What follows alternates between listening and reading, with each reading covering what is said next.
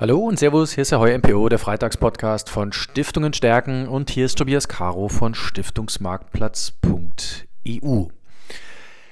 Ja, was habe ich mir heute für meinen Podcast vorgenommen? Es ist ein Thema, was mich schon seit äh, geraumer Zeit umtreibt und womit ich auch immer wieder konfrontiert werde. Und zwar, es ist die Frage, ähm, Tobias, ähm, liebe Leute von Stiftungsmarktplatz.eu, Warum gebt ihr euch eigentlich solche Mühe rund um das Thema Stiftungsvermögen? Warum gebt ihr dort so Gas? Warum gebt ihr die Fondsfibel raus? Warum äh, fühlt ihr Fondsanbieter mit ihren Produkten so auf den Zahn? Warum schreibt ihr so viele Analysen rund um das ganze Thema Stiftungsvermögen? Warum erarbeitet ihr Argumentarien, damit Stiftungen aus ihrem bisherigen Beritt rausgehen können, um äh, zeitgemäß ihr Stiftungsvermögen zu bewirtschaften? Warum macht ihr das? Denn wir haben doch eigentlich äh, andere Sachen zu tun, als Stiftungsvermögen zu verwalten. Wir sind gar nicht dafür da, dass wir Stiftungen, äh, dass wir verwalten, äh, sondern dass wir das Geld ausgeben für die Zweckverwirklichung. Dafür sind wir doch eigentlich da. Das Thema Vermögen, das ist etwas, das müssen wir mitmachen. Das müssen wir mitmachen. Ähm, wir wollen das an vielen Punkten vielleicht gar nicht. Das sind Fragen, beziehungsweise das ist so ein Fragenkomplex, mit dem wurde ich in den letzten, ja, ich kann schon sagen, sechs Monaten immer wieder konfrontiert. Und das die Antwort darauf ist natürlich keine einfache. Die Antwort ist aber eine, die eine gewachsene ist. Das ist jetzt kein, keine Mode oder das ist auch keine, keine, keine spontane Idee oder eine Laune, dass wir uns mit diesem Thema Stiftungsvermögen, mit diesem Thema stiftungsgeeignete Fonds, Voranlage von Stiftungen so dezidiert auseinandersetzen, sondern es folgt einem intrinsischen Antrieb, einer intrinsischen Idee. Wir glauben fest daran, dass man Stiftungsvermögen aktivieren muss. Und zwar nicht nur irgendein Stiftungsvermögen, also nicht nur irgendeine ähm, hybride Masse, die dort irgendwo auf Konten schlummert, sondern dieses Stiftungsvermögen, was ähm, vom Bundesverband Deutscher Stiftung immer wieder mit 100 Milliarden Euro angegeben wird. Ähm, ich persönlich glaube, dass es ein ganzer Schnaps obendrauf ist, also irgendwie 200, 300 Milliarden. Über solche Summen sprechen wir im Stiftungsbereich und jedes Prozent, jedes Prozent das verschenkt wird durch schlecht gemanagtes Vermögen.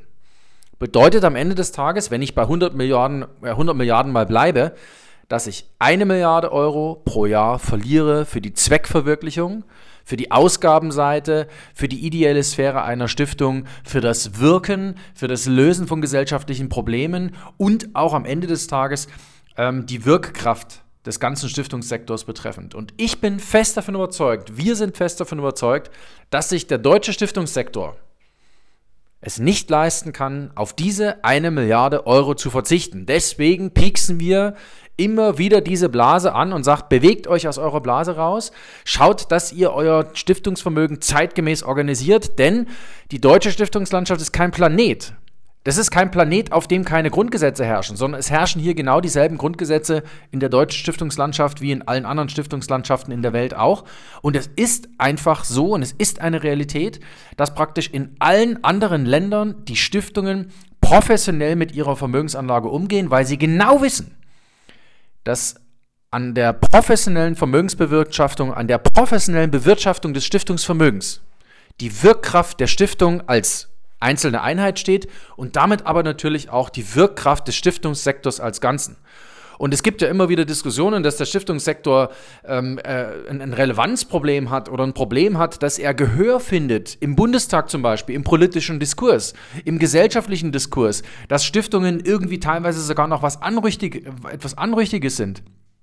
Damit ist der Stiftungssektor konfrontiert, weil er hier und da ein Relevanzproblem hat, beziehungsweise ähm, weil er natürlich seine Kräfte auch nicht entsprechend bündelt. Und wenn ich eine, äh, eine Stellschraube habe, worüber ich mir Wirkkraft sichern kann, beziehungsweise worüber ich mir Handlungsspielraum schaffen kann, dann ist das die professionelle Bewirtschaftung des Stiftungsvermögens, dann ist das das zeitgemäße Aufstellen des Stiftungskapitals beziehungsweise der Stiftungskapitalien.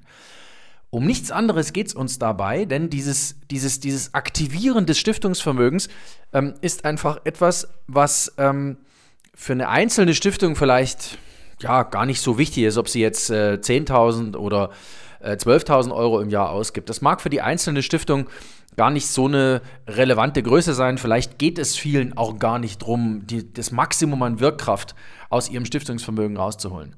Aber der Sektor als Ganzes, also wirklich auf einer Makroebene gesprochen, muss am Ende des Tages ein Interesse daran haben, dass er seine Wirkkraft maximiert und dass er diese Wirkkraft dann entsprechend auch bündelt. Und da geht es natürlich dann darum, dass wir einfach in ein zeitgemäßes Vermögensmanagement einsteigen, dass wir uns davon verabschieden, das Geld mündelsicher anzulegen, ähm, dass wir uns davon verabschieden, keine Anlagerichtlinie zu haben und dass wir uns damit vertraut machen, dass wir alles, was wir im Stiftungsvermögen machen, zum Wohle der Stiftung machen. Dass wir uns also die Frage stellen, was ist denn zum Wohle der Stiftung? Und dass wir uns dann auch noch die Frage stellen, ist denn das, was ich jetzt gerade entschieden habe, auch noch konform mit dem Stifterwillen? Der Stifterwille ist am Ende des Tages das letzte Gesetz. Und wenn ich mit dem äh, nicht überein bin mit meinem Tun, wenn ich etwas im Stiftungsvermögen entscheide, was gar nicht mit dem Stifterwillen ähm, in Konsens zu bringen ist, dann tue ich der Stiftung nichts Gutes. Dann handle ich nicht zum Wohle der Stiftung. Und das muss ich mir heute als Stiftungsvorstand dann auch durchaus mal sagen lassen, dass wenn ich das Stiftungskapital immer noch mündelsicher anlege, ich dann definitiv für die nächsten 10, 15 Jahre nicht zum Wohle der Stiftung handle. Das muss man einfach mal an der Stelle ganz deutlich aussprechen und mich stört der Diskurs, dass immer noch gesagt wird, naja, wir wollen halt mündelsicher anlegen und ähm, wir haben eigentlich niemanden, mit dem wir drüber sprechen können. Doch, Sie haben eine ganze Menge Sparingspartner, mit denen Sie drüber sprechen können. Sie haben eine ganze Menge ähm, Menschen, mit denen sie sich austauschen können, wie sie das Mündelsicher überwinden können. Mündelsicher war eine richtige Strategie, beziehungsweise das mündelsichere Anlegen des Stiftungsvermögens war eine richtige Strategie für eine bestimmte Zeit. Die Zeiten sind aber anders. Diese Zeit, der, das, in der die mündelsichere Kapitalanlage funktioniert hat, die ist schlicht und ergreifend vorbei. Das müssen Stiftungsverantwortliche erkennen. Das müssen Stiftungsverantwortliche aber nicht nur erkennen, sondern sie müssen auch ihre Schlüsse daraus ziehen. Und wenn sie die Schlüsse daraus ziehen, dann sind sie automatisch bei einer völlig anderen Veranlagung des Stiftungsvermögens. Und dann sind sie relativ nahe bei dem, wie sie äh, wie das Stiftungsvermögen in anderen Ländern, von anderen Stiftungen ähm, an, aus, äh, äh angelegt wird. Denn Dort werden viele verschiedene Ideen, Konzepte, ähm, Assetklassen miteinander in Einklang gebracht, weil man genau weiß, ich habe nicht nur die eine Quelle, die ich anbohren kann, damit ein ordentlicher Ertrag kommt, sondern ich bin nur dann erfolgreich, ich bin vor allem dann auch resilient. Und die Corona-Krise hat gezeigt, was ein äh, nicht resilientes Stiftungskonstrukt mit einer Stiftung gegebenenfalls mal machen kann. Wenn plötzlich die Spender nicht mehr spenden, weil sie gar nicht mehr in der Lage dazu sind, weil ihr eigenes Einkommen, aus dem heraus sie gespendet haben, im Feuer steht, weil nämlich der Arbeitsplatz vielleicht nicht mehr sicher ist oder weil in irgendeiner Weise was anderes passiert ist durch die Corona-Krise. Dann muss ich mir als Stiftung natürlich schon die Frage stellen, ist, bin ich mit meinem Stiftungsvermögen resilient genug aufgestellt? Und wenn ich mir die Resilienzfrage stelle, dann bin ich relativ schnell bei der Antwort, dass ich mit Mündelsicher definitiv nicht mehr resilient unterwegs bin. Und das hat gar nichts damit zu tun, dass ähm, ich, wenn ich eine mündelsichere Anlage habe, eine Bundesanleihe habe, die nicht zurückbezahlt wird. Natürlich, die wird zurückbezahlt. Das auf jeden Fall. Aber ich werde über die Bundesanleihe bzw. über eine Schuldverschreibung, die ich momentan von den großen europäischen Staaten kaufe, jedes Jahr kalt enteignet. Ich kann mich dem als Stiftung nicht entziehen. Wir haben ein bisschen Inflation. Wir haben natürlich dann auch noch ähm, die Strafzinsen, das heißt, ich werde kalt enteignet. Und ist das zum Wohle der Stiftung? Diese Frage muss man sich stellen. Und wenn man sich diese Frage stellt, dann wird man sie relativ schnell für sich mit Nein beantworten. Und wenn man sie mit Nein beantwortet, dann muss ich einen Plan B in der Schublade haben. Und wenn ich ihn nicht in der Schublade habe, dann muss ich ihn für mich erarbeiten. Und genau darum geht es uns, den Stiftungsverantwortlichen, Ihnen, liebe Stiftungsentscheiderinnen und Entscheider, einfach immer wieder Anregungen, praktische Anregungen an die Hand zu geben, um diesen Plan B auszuarbeiten. Ich weiß, wir wissen, wie schwierig das ist, über diese Klippe zu gehen. Wir wissen genau, dass das für viele eine Herausforderung ist, sich ein bisschen eingehender mit dem Thema Stiftungsvermögen zu beschäftigen. Aber in unseren Augen ist es absolut notwendig, denn immer nur auf Fundraising zu verweisen und darauf zu verweisen, dass, na gut, wenn die ordentlichen Erträge ausfallen, dass man dann eben eine Fundraising-Strategie macht, das ist eigentlich auch, wenn man ehrlich ist, nicht im Sinne des Stifters. Der Stifterwille hat äh, vorausgesehen, dass, er, dass das Stiftungskapital verwaltet wird, dass ordentliche Erträge erzielt werden. Und dann kann es durchaus sein, dass ähm, eine Spendeneinnahme natürlich eine legitime Einnahme ist. Es ist überhaupt keine Frage, dass das eine legitime ähm, Einnahme ist, aber man muss es dann äh, ein Stück weit gewichten und die Verwaltung des Stiftungskapitals ist immer noch eine der ersten Pflichten und die geht unter Umständen noch bevor ähm, ich mich mit dem Thema Spende beschäftige. Und das alles ist alles immer nur im Kontext zu sehen, dass man sich damit beschäftigt, das Stiftungsvermögen zu aktivieren. Denn äh, wenn wir ausgehend von vielleicht 200 Milliarden Euro Stiftungsvermögen 1% pro Jahr mehr zur Verfügung hätten, dann sprechen wir über 2 Milliarden Euro, die der Stiftungslandschaft im Jahr mehr zur Verfügung stünden, um gesellschaftliche Probleme zu lösen, um zum Beispiel die nationale Impfkampagne zu unterstützen. Da wären wir relativ ähm, weit, wenn das äh, möglich wäre.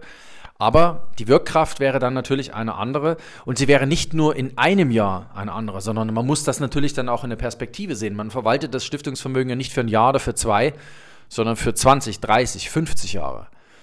Und dann rechnet sich natürlich das Investieren in Ideen heute umso mehr, weil natürlich sich die Wirkkraft des Ganzen dann im Morgen potenziert, weil natürlich dann morgen sehr viel mehr Geld zur Verfügung steht, um die Projekte anzugehen, beziehungsweise die Zwecke der Stiftung zu verwirklichen. Und darüber, dass das immer mehr Stiftungen können, natürlich dann auch die Wirkkraft des Stiftungssektors als Ganzen und auch dessen Relevanz am Ende des Tages dann noch zu steigern. Ja, so viel zum Thema. Sie haben gemerkt, ich habe mich ein bisschen in Rage geredet, aber das ist was, was mich tatsächlich umtreibt, ähm, wo ich auch durchaus die eine oder andere Mail bekomme. Warum schreibst du denn immer wieder, machen Sie immer wieder, warum wird immer wieder das Thema Voranlage, Stiftungsvermögen bei Ihnen so durchgenudelt, sage ich jetzt mal. Ja, es treibt uns einfach um und es treibt uns auch an, immer wieder Ideen zu liefern, denn die Neuorganisation des Stiftungsvermögens ist eine Herkulesaufgabe, ähm, die Stiftungen aber angehen müssen. Das ist keine Frage des Wollens. Das ist auch in vielen Fällen keine Frage des Könnens, denn wenn ich es nicht kann, hole ich mir einen Sparringspartner mit dazu. Das ist keine Aufgabe, an der ich scheitern muss als Stiftung. Und das ist die Botschaft, die ich Ihnen in unserem aktuellen Podcast mitgeben will. Sie kennen uns, wenn Sie ähm, auf äh, Stiftungen stärken, unseren Blog lesen. Dort gibt es regelmäßig Anregungen zur Voranlage von Stiftungen und natürlich die Arbeitshilfe rund um die Voranlage von Stiftungen mit vielen, vielen praktischen Implikationen für das Stiftungsvermögen finden Sie auf www.fondsfibel.de. Ja, bleiben Sie uns gewogen und auf bald.